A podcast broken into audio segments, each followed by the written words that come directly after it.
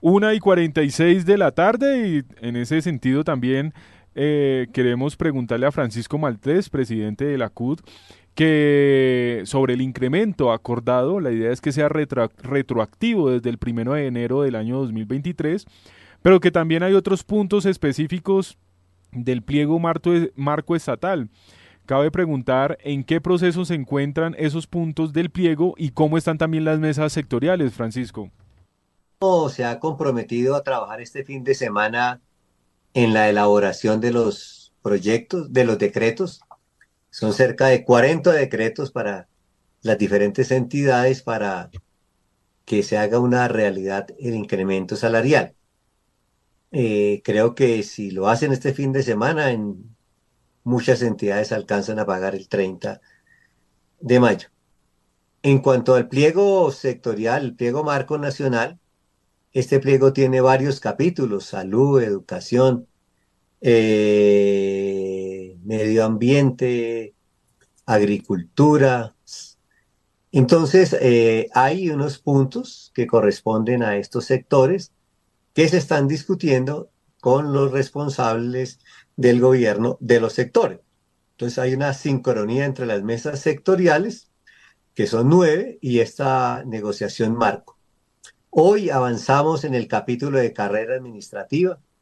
Eh, se hizo un acuerdo sobre cómo vamos a trabajar en la nueva ley de carrera administrativa. La ley 909 del año 2004 ya merece unos ajustes, merece unos cambios. No podemos seguir con la Comisión Nacional del Servicio Civil que administra y vigila, es juez y parte, y estos dos instrumentos los utiliza de forma perversa, eh, literalmente para chantajear a los nominadores. Y es obvio que hay unos decretos reglamentarios que se deben de ajustar tanto para la carrera general, las específicas y las especiales. Y más adelante vendrá eh, una discusión muy fuerte, que es el tema de plantas de personal.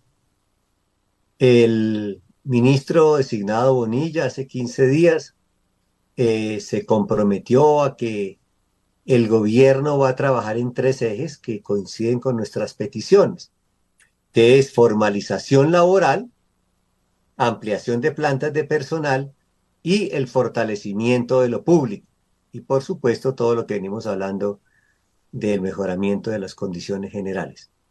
Entonces, hoy hemos avanzado en carrera administrativa.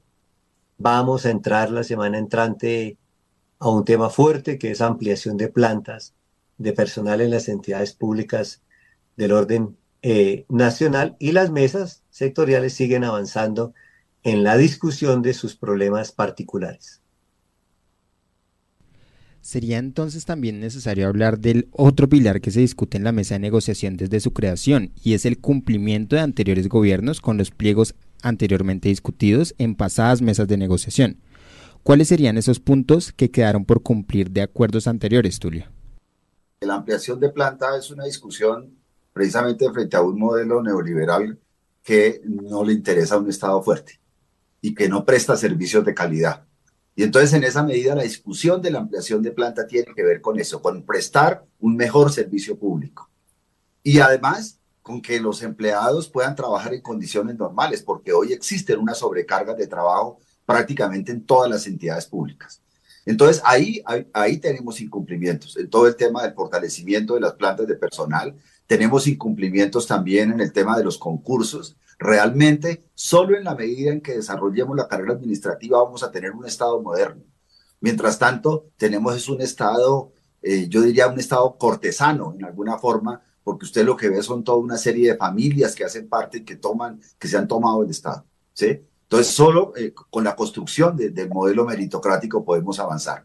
Pero asimismo, eh, tenemos, yo creo que yo, yo solo quiero destacar dos incumplimientos que me parecen que son muy importantes y que tienen que ver con el desarrollo del movimiento sindical. Uno es el incumplimiento en cuanto a la propuesta que tenemos y que ya se negoció y que finalmente nunca tramitaron la ley, y es en el tema del descuento obligatorio para todas las personas que sean beneficiarias del acuerdo eh, el descuento obligatorio por una vez de un 1% de su salario. Eso es muy importante, porque eso va a generar primero una conciencia en el sentido de, que los beneficiados del, acuerdo en el caso de los empleados públicos son todos los empleados públicos. Este, este, este incremento salarial es para el millón trescientos mil de empleados públicos. Entonces, pues todos deben aportar en la medida en que todos son beneficiados. Esa es una cosa importante, pero además va a contribuir al fortalecimiento del movimiento sindical, a su mayor autonomía, a su mayor libertad y, también a, crear espacios de formación sindical. Pero por otro lado, también existe otra propuesta que es de orden político, y es que los empleados públicos eh, activos dentro de la directiva o de la dirigencia sindical puedan participar en política sin necesidad de renunciar a su cargo. Esto ya está claro, eh, eh, el acuerdo está ahí, con fundamento en las reglas de la OIT, y entonces lo, único que falta es que lo cumplan. ¿sí?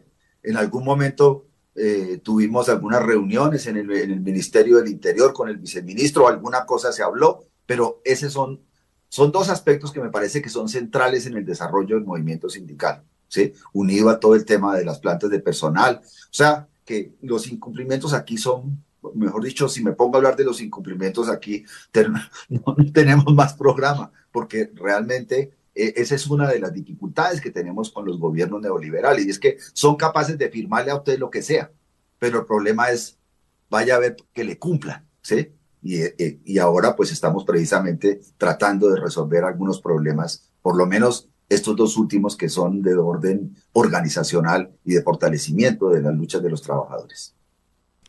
Ahora bien, Francisco, en aras de hablar un poco más de ese acuerdo logrado el día martes 9 de mayo, ¿quiénes conformaron la, bancada sindical que representa a las centrales sindicales? ¿Quiénes conforman las organizaciones que firman el acuerdo del incremento salarial que le permite tanto este año como el próximo un buen incremento salarial a los trabajadores? El 99.5% de los sindicatos del sector estatal en, número de afiliados. Lo firma CUD, CTC, CGT, UNETE, CNT, FECOSPET, eh, CSPC, eh, FENACER, ProPaís y se me escapó una, si me ayudan por ahí. Penaltraes. Penaltraes. Entonces ahí está concentrado eh, el 99.5% del sindicalismo estatal, que por supuesto está registrado no solamente en la firma, sino en una foto magistral que sacamos con todos los negociadores que representan esta bancada. Finalmente, Francisco, ¿cuál es el mensaje que le quiere dejar a todos los afiliados trabajadores y a todos los oyentes con respecto a esta negociación que sigue avanzando? Ah, el mensaje pueden, ser varios mensajes.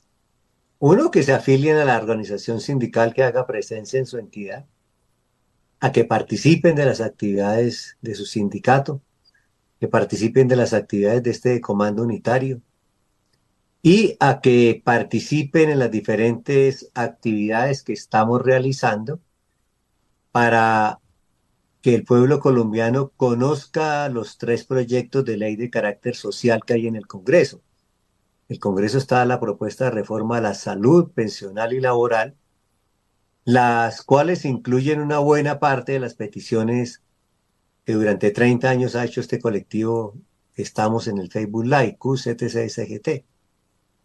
Eh, y se hace necesario tener un conocimiento de estos proyectos. Y la semana entrante, el 18, el jueves 18.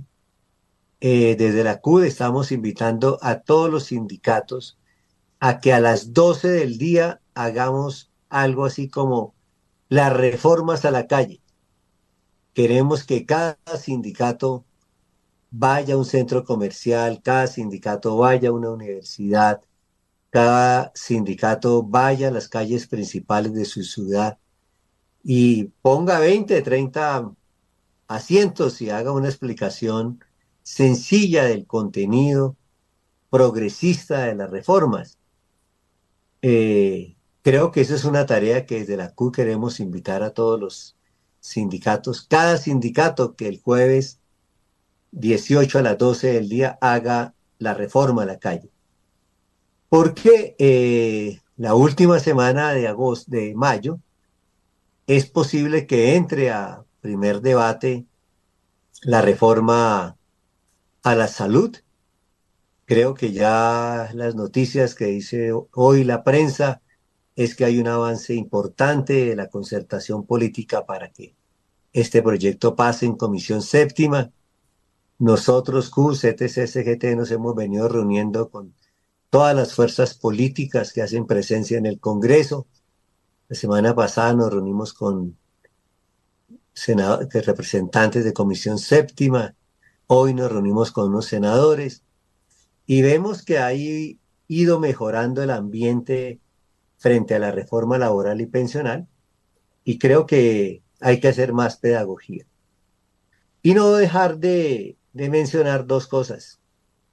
Uno es los pronunciamientos políticos del Banco de la República, diciendo que se perderían X número de puestos si se aprueba la reforma laboral.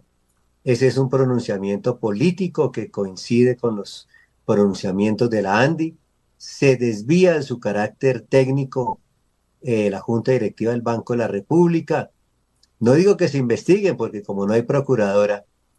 Y hoy conocimos un borrador, un documento que le presenta la, reforma, la Universidad de los Andes, Javeriana, eh, al Congreso sobre lo que ellos consideran la reforma laboral. Y esa universidad javeriana, que es la universidad donde estudian no propiamente los pobres, coincide con la ANDI, coincide con Fe Desarrollo, en que hay que seguir quitándole derechos a los trabajadores con el viejo y mentiroso cuento de que habrá más empleo y se reducirá la desigualdad. Entonces, estas dos invitaciones al conjunto del movimiento sindical colombiano y a los ciudadanos en general.